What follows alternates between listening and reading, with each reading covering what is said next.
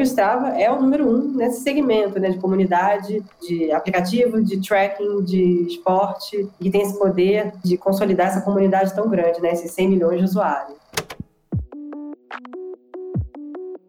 Fala galera, bem-vindo a mais um Rafa Conversa Business. Estou aqui com meu parceiro Palhares. Fala Lucas Palhares, como é que você está hoje? Maravilha, pronto para mais uma conversa, Palhares. Vamos que vamos. Vamos lá então. Hoje a gente tem aqui uma super convidada a gente vai bater um papo com a Rosana Fortes. Ela é Senior Country Manager da Strava. Vai contar um pouco aqui sobre os desafios da empresa no Brasil, os desafios aí que eles enxergam também no mundo e fala bastante sobre esporte, já que a Rosana também é uma super amante dos esportes aí. Rosana, obrigado por aceitar nosso convite e bem-vinda. Obrigada a vocês pelo convite, um prazer, uma honra estar aqui batendo esse papo com vocês. Maravilha. Para a gente começar, Rosana, a gente sempre pede para os nossos convidados falarem um pouco sobre as experiências deles até chegarem até aqui, até aqui no seu caso na Strava. Você consegue compartilhar com a gente, por favor? Claro, vou dar uma bela resumida, né? Não sou tão tão jovem assim. Então, estou no Strava desde 2019, então uh, exatos três anos, né, completados agora nessa é, na semana que vem, primeira semana de setembro. Uh, antes do Strava, eu fiquei durante quase oito anos na Nike do Brasil. E aí na Nike, passando por diversas áreas, no Rio de Janeiro, fazendo todo o setup lá para a cidade receber Copa do Mundo e Olimpíadas 2014, 2016. Então, anos super importantes para o esporte, anos super importantes para a Nike do Brasil. Voltei a São Paulo e aqui em São Paulo trabalhei em projetos incríveis na área de running, na área de corrida. Então, o Brasil foi o segundo país no mundo, depois dos Estados Unidos, a receber a plataforma do NRC, do Nike Run Club. up Então, numa época que a gente falava muito né, desse, desse cenário híbrido aí, das sessões físicas, mas também de toda a comunicação digital do aplicativo. Enfim, então tive uma experiência bem bacana no último ano da Nike, liderando o e-commerce da Nike, né, no lado do marketing. Então, Nike.com, antes de pandemia, né? Então, claro que depois da, da pandemia a gente viu um boom aí de todos os e-commerce, de todas as marcas. Então, anos bem gloriosos aí na Nike, né? Uma super empresa de esportes. E aí, antes da Nike, eu tive passagem super é, importante para minha carreira em agências de publicidade, então Ogilvy, Cubo, FBs, várias agências, já trabalhei em jornal também, né? Acho que agora tá fora de moda falar que trabalhei em jornal, mas trabalhei no Jornal do Brasil, que era o segundo maior jornal no Rio de Janeiro, né? Depois do, Grupo Globo, uh, e lá também fazendo, é, liderando, né? Os primórdios aí do digital, né? Então falando em fusão mobile, né? Numa época que ninguém usava nem celular, era palm top, isso aí não é do tempo de vocês. E antes disso, eu comecei minha carreira, né? Então fiz um fast forward aí, mas aí o início da minha carreira foi na Coca-Cola. Trabalhei durante cinco anos na Coca-Cola, também uma empresa bem grande, né? Também ficava baseada no Rio de Janeiro. Eu sou uma carioca, vim de lá. É isso, fiz um resumão aqui. Ô, Rosana, o que, que são seus esportes favoritos? Eu sou uma corredora há bastante tempo, então comecei a correr antes de completar 18 anos. Lembro disso porque eu fiz uma prova que eu tinha que mentir minha idade. Eu não podia correr se eu não tivesse 18. Então, me inscrevi numa assessoria de corrida no Rio de Janeiro, comecei a correr com assessoria, né? Numa época também queria conhecer gente nova, fazer novos amigos aí, mas comecei tarde no esporte, assim. Não sou uma daquelas pessoas que vai falar para vocês, olha, meus pais jogava vôlei, não fazia nada disso. Eu era bem ruim. Esportes coletivos era uma derrota. Eu era aquela última. Aqui em São Paulo é a queimada, né? No Rio de Janeiro é o queimado. Hum. Eu era a última pessoa a ser escolhida no queimado, sabe? Aquela que era o resta um ah, ainda tem a Rosana, uhum. sobrou ela. Era aí. Então, eu sou baixinha, né? Eu tenho. Eu digo que eu tenho 1,60m, mas dizem que eu tenho 1,59m. Eu sou super baixa.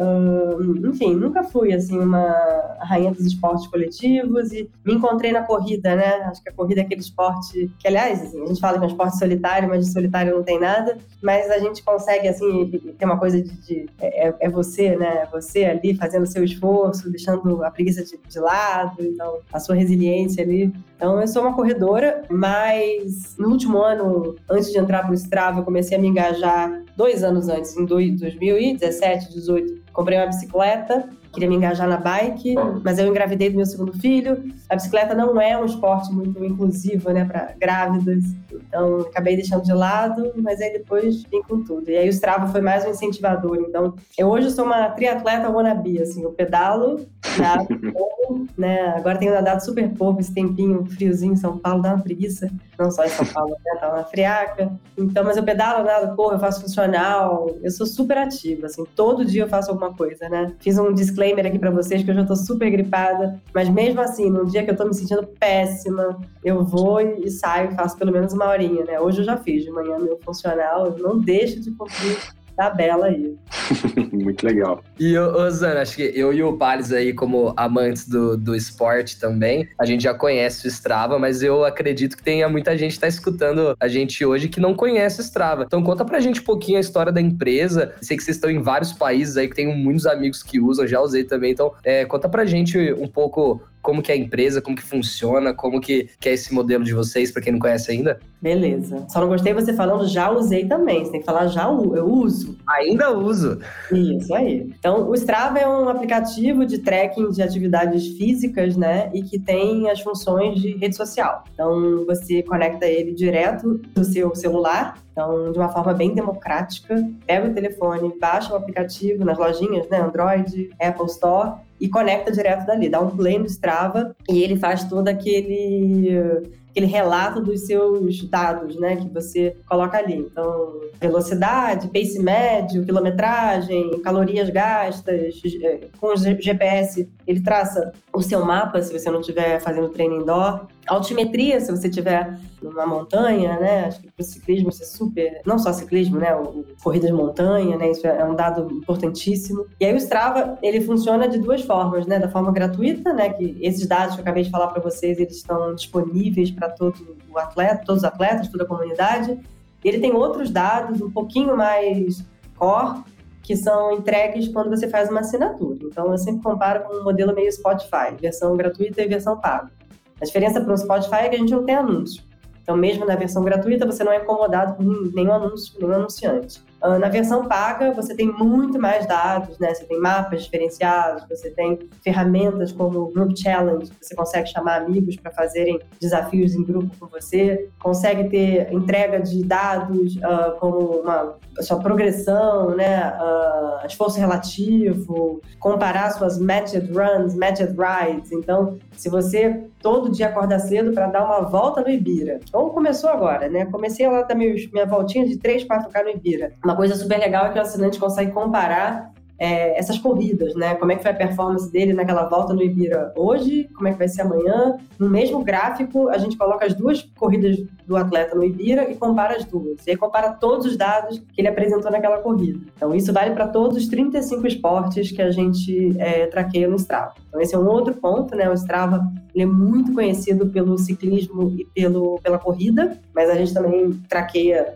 caminhada, surf, hiking, é, os esportes de neve, é, kitesurf e por aí vai. E a gente funciona como rede social porque tem um feed, é, você segue pessoas e é seguido, você dá os kudos, que são que é o like né, do Strava. Então tem um quê de rede social, de você contar para sua comunidade que você acabou de fazer aquela atividade. É, a gente tem todas as, as, práticas de privacidade, então se você também não se sente à vontade, ah, essa atividade eu não quero mostrar para todo mundo, aquela atividade você pode esconder, você não precisa colocar lá no feed, não tem problema. É mais ou menos assim que a gente funciona. Ficou claro?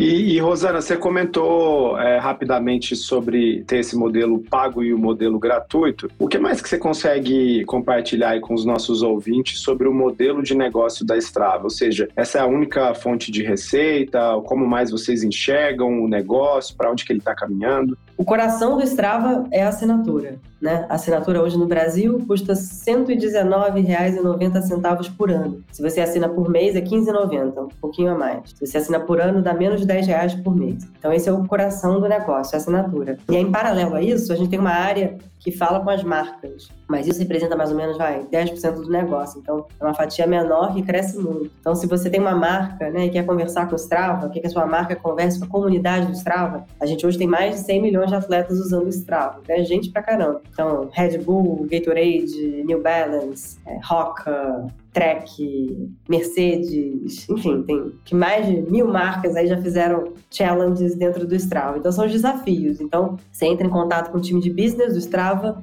você, você fala um pouquinho o briefing, né? Quais são as metas? Quero engajar a comunidade do Strava a conhecer o novo modelo da bicicleta Specializer, sei lá. Então, a gente vai lançar um desafio, qualquer o nome daquela marca, da, daquela bicicleta nova, chama a comunidade para participar, né? Nesse caso, é um desafio de ciclismo. Pedale, sei lá, 50k por, por semana, pedale 100k por mês. Então tem um objetivo, tem um começo, meio e fim. Então pode ser um desafio de uma semana, duas, três ou quatro. E no final pode ter um, um reward, pode ter um, uma premiação. Então, por exemplo, eu posso terminar o desafio e ganho um desconto para comprar um, não sei, um desconto para comprar uma bicicleta nova da Specializer, ou um desconto para comprar um gear, ou um mês grátis de uma assinatura de um serviço novo. É, o Strava ele é bem crítico com relação às marcas que fazem patrocínios, então não é qualquer marca que a gente aceita. Você precisa ter um histórico de relevância no, no meio do esporte. Então não adianta, sei lá, uma empresa, uma companhia aérea vir, ah, quero fazer, ah, mas é isso, você, você conversa com o meio atlético aí, a, a, cena do esporte, você tem referências, né?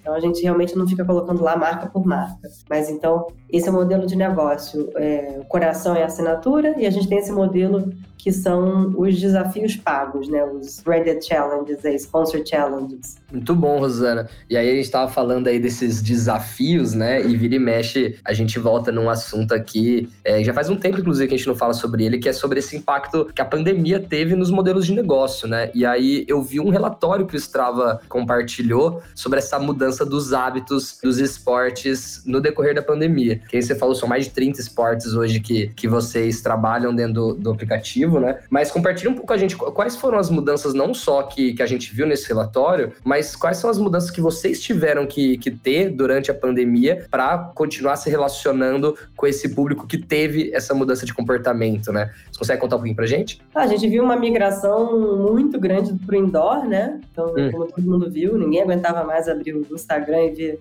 professor dando aula ao vivo, né? Quem não viu? Quem não fez?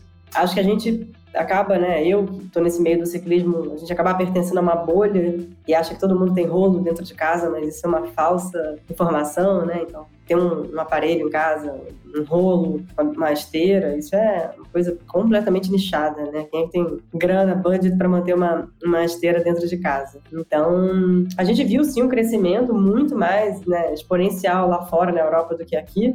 Então lá as pessoas já têm esse hábito, né, de praticar esporte indoor, muito pelo, pelo tempo, né, pela temperatura. Então, você tá, sei lá, nos países mais nórdicos, no inverno você se fecha, né? É impossível você sair para correr, é impossível você sair para fazer um treino longo de bicicleta. Então, aqui a gente reclama dessa friaca de 14, 15 graus, mas isso é, é, é verão em muitos lugares. Mas com certeza a gente viu falando em Brasil aqui da nossa realidade, um aumento, né, das pessoas fazendo exercício dentro de casa, então puxando ferro, puxando sabão em pó, que quer que seja, se movimentando. A gente como marca também, obviamente, como todo mundo, a gente foi pego desprevenido. Então todos aqueles planos que a gente tinha de patrocínio de prova, enfim, foi tudo meio por água abaixo. A gente acabou fazendo um programa bem grande de patrocínio de aulas ao vivo, com algumas assessorias, muito treino usando o Swift aí, usando a plataforma de treino é, de pedal, usando o rolo. Então a gente marcava os treinos liderados por influenciadores, Thiago Vinhal, Lulu Five, Rodrigo Lobo, galera puxando uh, um treino de pedal. E aí falando um pouco já do pós-pandemia, a gente está vendo um movimento grande de crescimento de, da modalidade de gravel, né? Que é uma bicicleta que fica aí, é um mundo entre a bicicleta de speed e a bicicleta de mountain bike. Então, é uma bicicleta que a gente pode dizer que é meio híbrida, né? Ela performa bem em lugares onde você consegue mesclar área urbana com área mais rural, terra. Então, esse é um ponto de atenção bem bacana, né? Que a gente está vendo uma corrida aí para as empresas de, de, bike lançarem esses modelos de gravel, dessas bicicletas mais híbridas, com, com preço que faça sentido para o consumidor. Uma bicicleta que roda super bem, assim, para você fazer um treino na montanha e ter ela também dentro de, da cidade. É, a gente tem visto um crescimento muito grande na modalidade de caminhada, então não necessariamente as pessoas precisam começar, ah, vou sair de casa e correr 5 km. 5 km é é duro, assim, para quem está começando a correr. O primeiro quilômetro é duro, então muita gente usando o Strava para caminhar. o que é muito legal, né? Um esporte super democrático. E aí, enfim, caminha, corre, faz aquela, aquele misto aí dos dois esportes. E acho que o, um último ponto que a gente vai ver muito no final desse ano, no, no relatório 2022, é o crescimento dos esportes de, de dirt, né? De, de, trilha. A gente fala muito pouco ainda aqui no Brasil, né? A gente acabou de acompanhar aí o, a prova do Mont Blanc, o UTMB,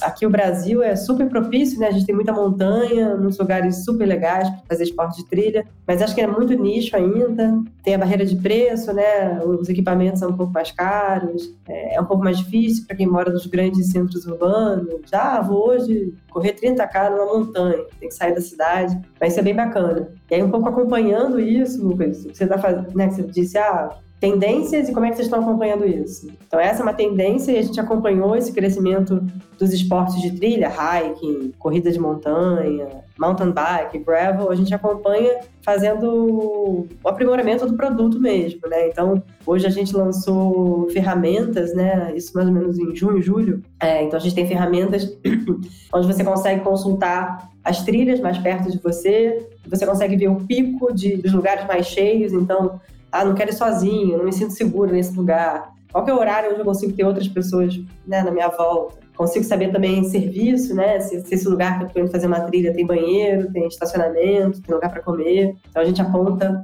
isso no mapinha. Enfim, então tentando dar mais informações aí para a galera e para a comunidade desbravar esses esportes.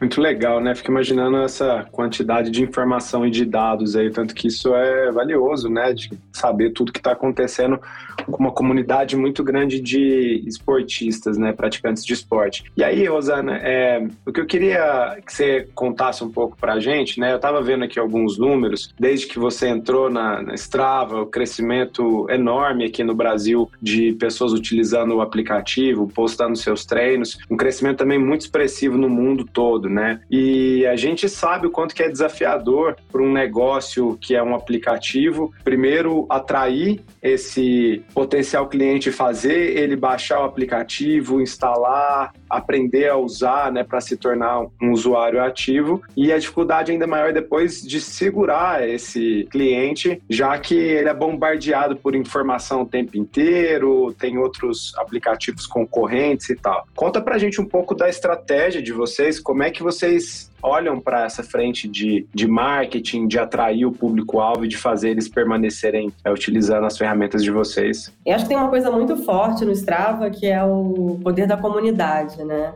Depois que você tem a comunidade formada, fica mais difícil você sair dela. Então, acho que a gente não tem muita concorrência, né? A gente tem concorrentes indiretos. Eles, eles fazem alguma coisa que a gente faz. Ou faz só rota, ou só faz traqueamento só da, da categoria de corrida. Mas fazer tudo que a gente faz, de verdade, não tem. Então, acho que isso deixa a gente numa posição bem confortável. Claro que a gente nunca pode achar que está numa zona de conforto, mas é é um posicionamento quase white label, assim, né? A gente conversa com todas as marcas. Não é à toa Inclusive, as marcas de gear que têm seus aplicativos proprietários procuram Strava, fazem negócio com Strava, porque realmente não enxergam, né? E já sabem que o Strava é o número um nesse segmento, né? De comunidade, de aplicativo, de tracking, de esporte, e tem esse poder de consolidar essa comunidade tão grande, né? Esses 100 milhões de usuários. É, mas acho que, enfim, o esforço de comunicação, ele é contínuo, né? Não é à toa que eu tô aqui, né? Se não fosse necessário, eu não teria minha cadeira hoje, meu emprego. Então, a gente está sempre tentando falar sobre as novidades que a gente está lançando, sejam elas funcionalidades, os eventos patrocinados. E aí a gente usa uma estratégia que eu acho bem inteligente aqui para o Brasil, né? A gente sabe, sabendo que o Brasil é um país que fomenta muita discussão aí de redes sociais e, e, as pessoas são muito influenciadas por criadores de conteúdo, a gente usa muito essa estratégia de disseminação da informação através dessa galera, que são content creators, os criadores de conteúdo, influenciadores, embaixadores. Então, quando eu entrei para o Strava em 2019, eu montei o que a gente chamou de time Strava Brasil. É um time de atletas que vai ano, volta ano aí, um, um nome sai, ah, fulaninho foi morar fora e tal, mas o time permanece, 90% dos nomes são os mesmos desde 2019. Então são nomes que vêm acompanhando a gente nessa jornada aí com, com a marca. E esses nomes servem para me ajudar a consolidar a marca aqui no Brasil. Né? Consolidar ela já está consolidada, mas é contada as novidades. Então, Por exemplo, lançamos essa funcionalidade nova de trilha, né? Que agora você consegue ver as rotas mais perto, por aí vai. Essa aí que eu acabei de comentar com vocês. Eu brifo essa galera, né? São, são criadores de conteúdo do time Strava, né? A maioria deles com um contratinho com a gente e eles ajudam a gente a disseminar é, essa informação para as suas comunidades, né, para os seus seguidores. E aí a gente usa, enfim, as outras redes sociais, né, a rede social vizinha, né, o Instagram, é o TikTok, é o Twitter, é o próprio Strava, por aí vai. E a gente também tem lançado novas funcionalidades para ajudarem a gente a manter esse consumidor fiel, né, esse atleta. Então é um pouco isso que você falou, André. Hoje ele está com a gente, amanhã ele pode não estar, tá, porque ele pode sentir falta de alguma coisa. Então a gente também está muito de olho, assim, no que, que a gente pode prover para esse atleta, né? Então, ah, ele acaba usando o Strava, mas na hora dele falar com um amigo, ele não tem uma ferramenta de chat. Vamos desenvolver chat, então. Ah, ele sente falta de postar vídeo, né? Porque vídeo é uma coisa importante, né? Tô lá na bike, quero botar uma GoPro, quero fazer um vídeo contando como é que foi minha prova depois. Lançamos vídeo agora no meio do ano. Então agora você consegue carregar vídeos de até 30 segundos dentro do, do aplicativo. Então é mais ou menos isso. E aí essas parcerias, elas vão, voltando aqui ao assunto das parcerias, elas vão desde do uso desses atletas do time Strava Brasil, criadores de conteúdo, youtubers, então, tem vários exemplos super legais de projetos que a gente tem na rua. Um deles, por exemplo, com o canal de corrida Corrida no Ar, que é liderado pelo Sérgio Rocha. Então, a gente queria desbravar essa funcionalidade de rotas pelo Brasil, né? Então, às vezes a gente acha que a gente está muito focado aqui nesse universo de São Paulo, Rio de Janeiro. Então, a gente fez uma parceria com o Sérgio. Todo mês o Sérgio viaja uma rota que foi uh, enviada por algum atleta da comunidade Strava. E aí, para o atleta enviar a rota, precisa enviar a rota do Strava, não é Google Maps, você tem que fazer a rota pelo Strava e o Sérgio viaja e vai fazer essa rota. Então, esse final de semana agora que passou, ele foi para o Espírito Santo fazer uma rota de 27 quilômetros. Enfim, ele viaja, encontra esse atleta da comunidade faz essa rota com ele, depois faz um vídeo, sobe no canal dele de YouTube. É super legal. Essa é uma um dos exemplos de parcerias com criadores de conteúdo que a gente faz. Muito bom. Eu acho bem interessante quando você fala dessa estratégia mais voltada para a comunidade, né? Porque como alguns segmentos a comunidade se torna muito forte e é essencial para fazer o, modelo de negócio continuar crescendo. E até falando de comunidade, é, você no começo da conversa comentou com a gente desses nove anos de Nike, né? E aí, pelas minhas contas, você passou é, alguns momentos bem interessantes na Nike pensando no mundo esportivo, né? Então eu lembro aí Copa do Mundo 2014, né, a própria Olimpíada 2016, e você citou da Olimpíada aqui com a gente, né? Então eu fiquei um pouco curioso para entender como que foi essa experiência nesses dois grandes eventos, mas também entender um pouco, até por essa experiência que você teve, essa percepção de como que vai ser a Copa do Mundo esse ano, como que isso impacta o, os mercados que, que hoje a gente interage, né? Acho que aqui dentro da Raccoon a gente tem discutido muito com os nossos clientes, porque são muitas datas sazonais e a gente encerra lá o ano com a Copa do Mundo e depois Natal, né? A gente tem é, vários parceiros do mercado aqui que são varejistas, né? Então, o primeiro jogo do Brasil é numa quinta quinta-feira pré-Black Friday. Então a gente tem discutido muito isso também com esses parceiros e aqui mesmo no podcast. Conta pra gente um pouco dessa experiência, como foi lá na Nike, como que isso impacta no modelo de negócio, como que impactou na Nike na, na época, mas também como que você tá vendo o impacto que a Copa do Mundo esse ano pode ter no mercado aqui brasileiro, tanto pro Strava, como de uma maneira um pouco mais generalista para outros segmentos também. É, acho que o que a gente viveu em 2014 e 2016, a gente não vai viver de novo, né? Então foi nunca mais, né? Não sei que a gente tem os jogos aqui de novo. Foi muito unique mesmo, né? Então, era um momento de celebração do esporte no nosso país. Então, país do futebol recebendo a Copa do Mundo, isso não tem preço, né? As Olimpíadas acontecendo aqui, é aquela imagem da revista Time do, do foguete do Brasil, né? depois despencou, mas então era um momento muito de glória, né? Não só para o Rio de Janeiro, que, que sediou os jogos, né? Mas para o Brasil todo. Então, acho que dificilmente a gente vai ver alguma coisa parecida, porque aí mexe com turismo, né, é, hotelaria, passagens aéreas, todo mundo querendo acompanhar as Copas, né? Não sei se vocês lembram, mas para mim é super forte essa lembrança de não ter ingresso para lugar nenhum. Então, momento de, de muito calor aí na economia e tudo super bem, né? Acho que os anos seguintes foram muito duros aí para todos os aspectos aí políticos, econômicos de nossa realidade brasileira. Aí falando um pouco desse ano, Acho que esse ano super atípico, né? Por conta aí do, da temperatura, né? A mudança para o Catar. Então, novembro, a gente com, com, três datas, né? A gente pode até já considerar um pouco Natal. Então, Black Friday, é, Copa do Mundo e véspera de Natal acontecendo é, muito perto, né? Uma, uma data da outra. Acho que para a realidade do varejo, isso é um marco, né? Então, eu não vivo mais tanto, né? Na época da Nike vivia, mas essa, essa fúria aí da Black Friday, né? A gente não vai fazer desconto de assinatura pro Strava, mas é uma data importantíssima, né? Acho que agora as pessoas já começam, né? A segurar, ah, quero comprar uma TV. Não, vou esperar Black Friday, né? Todo mundo começa a esperar. Eu acredito muito num comportamento novo que tem a ver com pós-pandemia, das pessoas assistindo jogos mais em casa e menos na rua. Acho que a gente vai ver mais, assim, os grupos, né? Ah, a galera saindo do trabalho assistindo na casa do fulano. No final de semana, na casa do cicrano ali. Mas menos essa coisa de aglomeração. Claro, né? A gente vai continuar vendo bar lotado? Vai continuar vendo bar lotado. Mas eu acredito muito nessa reunião nos núcleos se formando dentro da casa das pessoas. E acho que vai ter essa dobradinha, né? E com certeza o varejo vai take advantage aí da Copa do Mundo e tentar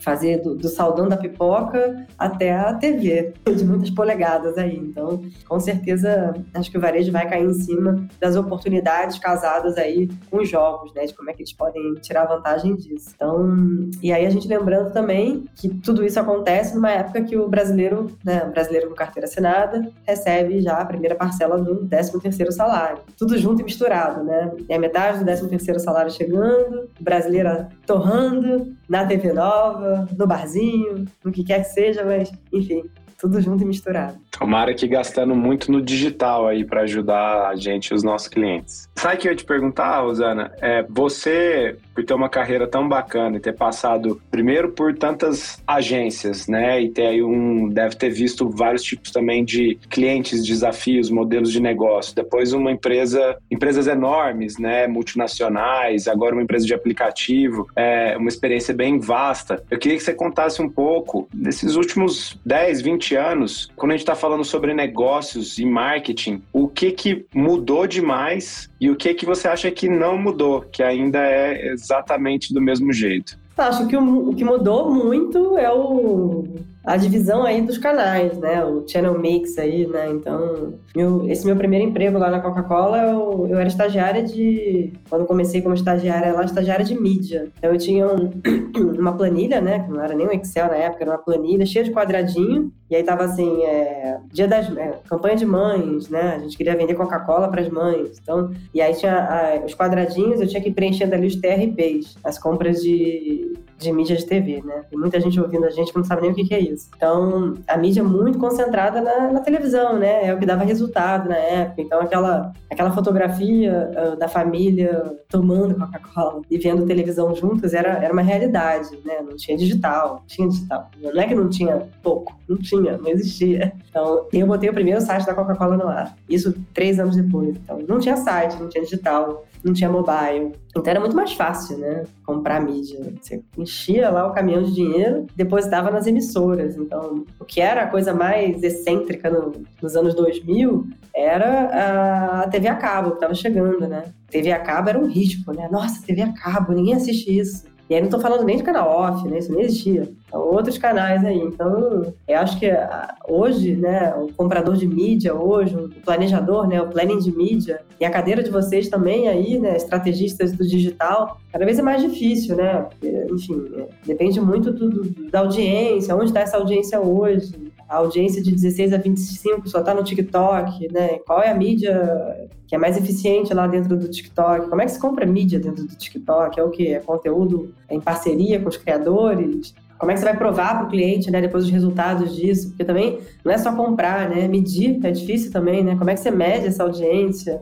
Vai botar lá os links, os links lá, né, para ter depois o caminho, né? Ele clicou no link, mas ele foi para o destino final, ele fez a compra. Então, eu acho que o que mudou muito é, é, o jeito de comprar, né? O jeito de planejar e comprar mídia. É uma coisa que mudou agressivamente. São muito mais possibilidades, né? Da mídia digital, do, do live marketing, né? De eventos, de como é que você pode aparecer para aquele público final, das formas ao vivo também. E o que não mudou, ah, acho que esse poder da, da comunidade é uma coisa muito forte, né? Que eu, eu prezo e prego muito, que é você ter os, os amantes da marca, né? As pessoas que vão falar bem dela e, tá, e construir essas relações com, com, essa galera, né? Seja você uma marca de refrigerante, um energético, um vendedor de móveis, mas essa comunidade que, que fala bem, né? Que hoje, sei lá, a gente usa o NPS para medir quem fala bem, quem fala mal, mas você tem uma pessoa falando bem da sua marca, como é que você estimula ela a continuar falando bem. Então, eu comecei, eu fiz uma mentoria para uma empresa de,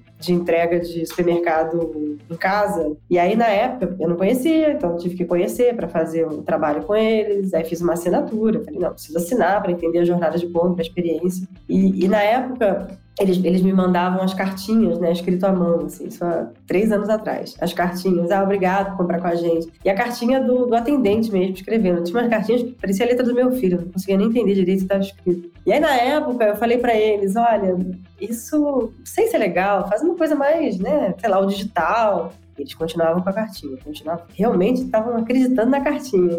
E, e, e, hoje eu vejo valor nisso, né? Porque eu, eu faço parte dessa comunidade dos amantes dessa empresa, assim. Eu acho que eu nunca mais entrei no supermercado. Pro meu estilo de vida, né? Que tem a ver com a minha realidade, com um filho pequeno, trabalhando o dia inteiro. Eles entregam a minha compra em casa. É, toda, todo mês eles me dão um agrado de uma degustação de um produto que tem a ver com os meus hábitos de consumo. Isso é claro, né? Eu compro coisas saudáveis. Eles mandam uma cartinha dizendo, tá aqui um produto novo para você experimentar É um jeito que eles. Eu não tenho razão para trocar. Então, a razão primordial do, do, business deles, que era a comparação de preço, para mim não é mais prioridade, mas o jeito né, de, de eles me tratarem, de me abraçarem ali como marca, é, e acho que isso não mudou. Mudou talvez o jeito, a forma de você falar com esse consumidor, mas eu me sinto parte dessa comunidade, dessa marca, né? Então, isso é importante, tá de olho. Eu acho muito legal você falar isso, porque a gente viu, principalmente por causa da pandemia, já falando da pandemia aqui, é, diversos modelos novos surgindo e outros se adaptando. A gente vira e mexe aqui é, na conversa, a gente fala sobre metaverso, a gente fala sobre os algoritmos das mídias. E aí eu estava aqui pensando, né, de todas essas inovações tecnológicas, vamos colocar assim, se tem alguma que vocês é, já discutem aí dentro do Strava, de que pode impactar o modelo de negócio, de qual seria esse próximo passo. Putz, já falamos sobre metaverso, sobre como que posso usar a realidade aumentada, é, alguma coisa nesse sentido, ou até mesmo falando dessas inovações tecnológicas no âmbito de mídias, né, que você, nem você mesmo citou o algoritmo do TikTok, até outras redes sociais, até porque o Strava é uma rede rede social também, né? É, como que você vê esses avanços e, e como que isso pode impactar no, no modelo que vocês têm hoje? Acho que realidade aumentada, metaverso, a gente é impactado, conversa, mas de uma maneira muito ainda superficial, sendo bem uhum. sincera. Assim. Então, não é uma realidade de produto, de, de roadmap de produto ainda. Mas acho que uma coisa que talvez seja mais fácil e e mais óbvia, mas que tem mais a ver com a nossa realidade de negócio, que é esse modelo né, de ser uma plataforma completa para o esportista, é ser realmente completo. Então, se a gente pensar hoje na jornada de consumo desse atleta, seja ele amador ou profissional, que ele, ele, ele coloca ali no Strava os treinos dele. Ele ali segue os atletas profissionais, ele ali segue os atletas amadores, ele ali usa o Strava, usando um jargão do jornalismo. Ele usa o Strava como repositório dos treinos dele, então toda a vida atlética dele está dentro do Strava. Então, eu, Rosana, se eu quiser consultar meu resultado, estou indo esse ano, 2022, fazer a Maratona de Chicago. Nossa, quero saber como é que fui eu na Maratona de Chicago que eu fiz em 2019. Vou lá no Strava, pego todas as informações do meu pace médio, naquele trecho, naquela rua. Todas as informações da Maratona de Chicago de 2019 estão ali. Posso comparar linha por linha ali, traçar um plano com o meu treinador. Então, a minha vida atlética está dentro do Strava. Mas e o que mais? Assim, quero pesquisar qual que é a próxima prova de corrida acontecendo aqui em São Paulo? Não consigo. Quero comprar um ticket para uma prova? Não consigo. O Strava me fala que o meu tênis alcançou 400 quilômetros, que eu preciso aposentar ele. Ele me fala isso, mas ele não me oferece um tênis novo. Então tem muita coisa ainda para a gente crescer nesse universo, né? Então, se eu conseguir resolver os problemas do atleta ali dentro, que não precisa necessariamente o Strava dar a solução, mas ele ter essa conexão direta com os outros parceiros, né? Então, se o tênis venceu, Tá aqui uma opção da Roca, da Salcone, da On, da ASICS, da Nike. Então aqui as opções de acordo com o seu perfil de corredor, aqui as melhores opções para vocês, porque você é um atleta Strava, tem aqui um desconto, tá aqui a loja mais próxima. Vendo que você fez os seus últimos três meses de treino na cidade do Rio de Janeiro, segue um calendário de eventos nas categorias que você consome no Strava, corrida, natação, mais perto de você. Então, tem tanta oportunidade para crescer ainda dentro desse universo. Eu acho que falar de metaverso né, é muito cedo, tem muita coisa para fazer no produto ainda. E Rosana, você comentou em alguns momentos aí sobre, primeiro, o cuidado que vocês têm em seguir todo o processo de LGPD, porque tem os dados do usuário, o que, que ele quer compartilhar. Por outro lado, eu mesmo falei, né, poxa, você tem uma base tão grande de atletas, com tanta informação que você consegue capturar, isso é de uma riqueza absurda, né? Eu vi, por exemplo, um negócio incrível que vocês publicaram dos melhores lugares pontos mesmo para surfar de acordo com as pessoas que estavam usando ou um relógio, alguma coisa que guardava essa informação e aí mostrava de todo mundo que estava surfando qual era o ponto que se concentrava, porque provavelmente era ali que a onda quebrava e era dali o melhor lugar para sair para poder surfar. Então isso é um dado extremamente rico. E aí falando especificamente de dados, né, que é algo que a gente parece que é até um assunto novo, apesar da gente falar de dados há tanto tempo, porque ainda tem muito espaço para a gente atuar na frente de dados dados, né? A gente tem toda essa mudança aí das plataformas de perdendo os sinais, a gente precisar usar os first party data para poder é, criar estratégias que, que, são mais direcionadas. Como o dado é essencial, como você acabou de comentar, né? Sem, sem o dado da sua compra, o supermercado não consegue te oferecer um produto que faz sentido com você e quando ele faz um bom uso, ele cria uma experiência mais impactante. Como é que é a estratégia de vocês de dados? Como é que vocês olham para esses dados, analisam esses dados e como como os dados que vocês têm acesso impulsionam o negócio de vocês. É, a gente consegue hoje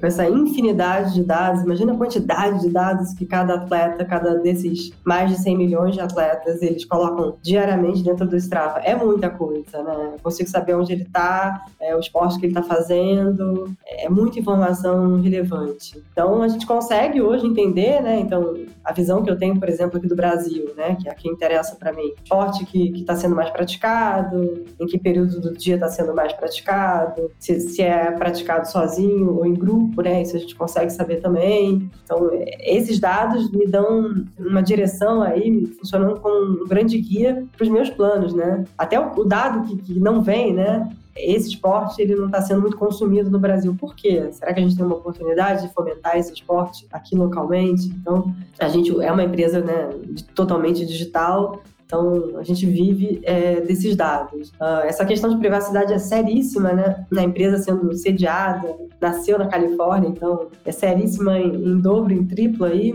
É uma preocupação muito grande, né? Com o que a gente faz com esses dados, né? E até esse que você falou dos third parties aí, do, das empresas que usam o API do Strava, é um cuidado muito grande. Então, qualquer desconfiança aí de vazamento de dados, a gente corta na hora, né? O acesso ao, ao, ao Strava, ao API do Strava. Uma coisa super interessante que eu não sei se vocês sabem, a gente tem um serviço chamado, chamado Strava Metro. Metro como se escreve metrô mesmo. Então, se vocês derem um Google aí, Strava Metro, vocês vão para esse site. É um jeito da gente usar os dados dos usuários de maneira aglutinada, né? agrupada, agrupada. A gente, não, obviamente, não revela os dados de ninguém. E a gente, até 2020, comercializava essas informações para secretarias de transportes, infraestrutura, prefeituras, governos. Desde 2020 a gente tornou esses dados gratuitos. Então, qualquer secretaria de transporte, prefeitura, pode entrar em contato com o Strava e fazer um application dizendo que precisa de tais dados para fazer algum tipo de obra de melhoria numa cidade, né? Tem que ser alguma coisa que seja que tenha uma contrapartida benéfica para a população. Então tem vários cases super legais lá no Brasil, Minas, Rio de Janeiro, São Paulo, da gente usar esses dados. Então, por exemplo, a CCR, né, que tem a concessão das, das highways, das vias aqui de São Paulo, usou esses dados para a construção de novas vias para ciclismo aqui. Então, a gente mensalmente dá os dados de acessos, a, a, a número de, de, ciclistas que acessam a ciclovia da Marginal Pinheiros, lá para Fará, que é a empresa que tem a concessão do espaço. Então, é, isso é super bacana, que a gente pegando essa infinidade de dados e usando eles a favor da comunidade. Né? Então, sei lá, no Rio de Janeiro, a Niemeyer teve aquele problema seríssimo, né? Caiu a Niemeyer. A Niemeyer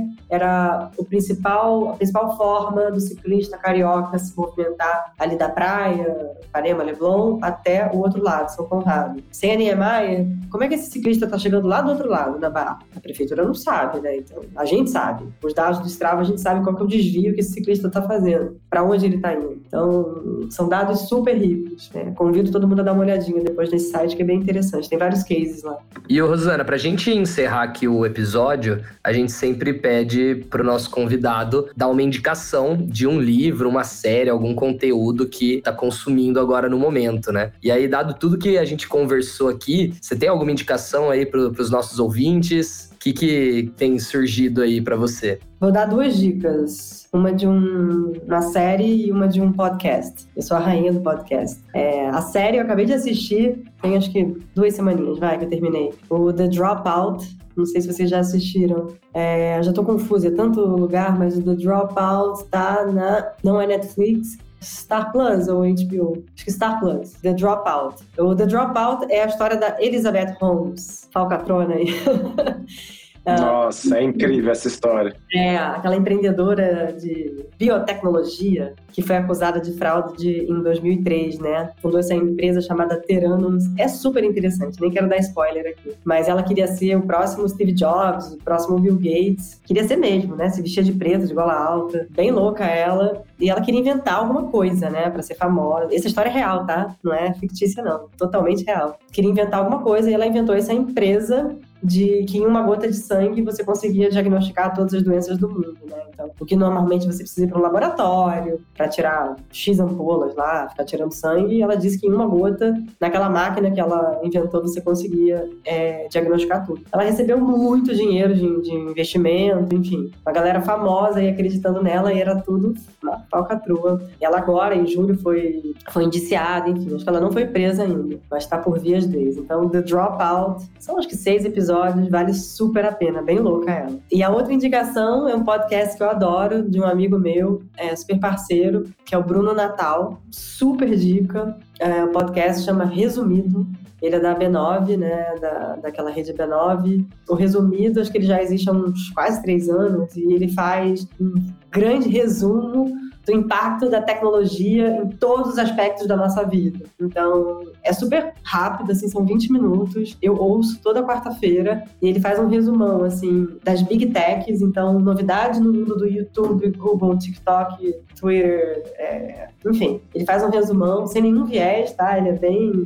fala mesmo que tem que falar ali. E depois faz um, um pupurri, assim, de notícias sobre tecnologia, mas que tem a ver com a nossa realidade, de, de digital e tal. Não fala de publicidade, né? Né? O que é muito bom, né? A gente é muito impactado por notícias de publicidade e o Bruno vem com uma visão mais. Ele faz um resumidão mesmo, né? Então, a gente na correria, eu não tenho mais tempo de, de ler todas as revistas que gostaria, de ler Wire. Então, eu falo pro Bruno que ele resume tudo que eu tinha que ler na semana ali em 20 minutos. Então, The Dropout e resumido são as minhas dicas para quem está ouvindo a gente. Incrível. Muito obrigado. Rosana, aproveita aí para agradecer de novo é, por ter aceitado o nosso convite, por compartilhar tanta informação interessante. Tenho certeza que todo mundo que estava ouvindo curtiu bastante também. É, obrigado, muito obrigado, viu? Obrigada a vocês. Desculpa a minha voz um pouco fanha desse resfriado chato que me pegou aí. Maravilha, Rosana. Obrigado pela participação e para todos os ouvintes, lembre aí de seguir a Conversa em todas as plataformas de áudio e acompanhe os próximos episódios. Valeu, Pales, valeu, Rosana, até mais. Tchau, tchau.